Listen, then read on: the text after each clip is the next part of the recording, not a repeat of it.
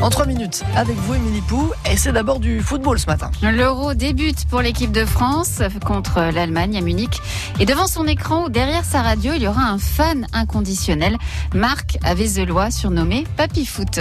On va faire du bruit s'il y a des buts. Ça crie dans la rue. On sort de la maison et puis on a, on a des poètes poètes, on a tout ce qu'il faut. Ouais. Vous réveillez tous Vézelois alors? Ouais, pas loin. Ouais.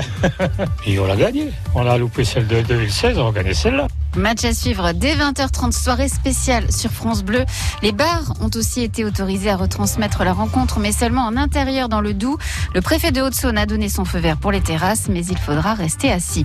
Toujours en football, le FC Sochaux-Montbéliard reprend l'entraînement ce matin avant le retour de la Ligue 2 le 24 juillet. On en a parlé avec notre invité ce matin, la fonction publique se mobilise aujourd'hui. Contre le gel des salaires et la remise en cause des statuts de fonctionnaires, une manifestation est prévue à midi devant la mairie de Belfort, mais aussi devant l'hôpital dans Franche-Comté.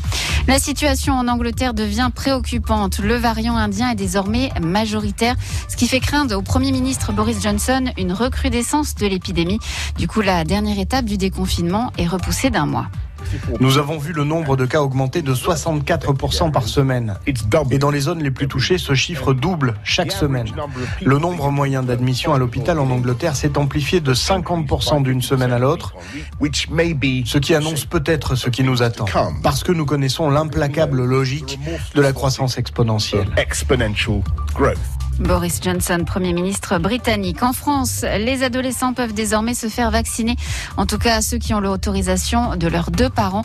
Cela concerne 3 millions et demi de personnes. Les 17-18 ans, eux, vont passer le bac. Un bac très spécial cette année pour cause de crise sanitaire et à cause de la réforme également. Il va y avoir un grand oral toute la semaine prochaine.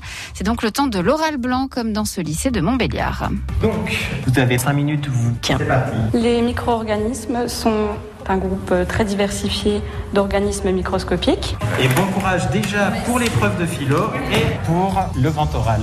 Mais oui, avant le grand oral, il y a la philo jeudi.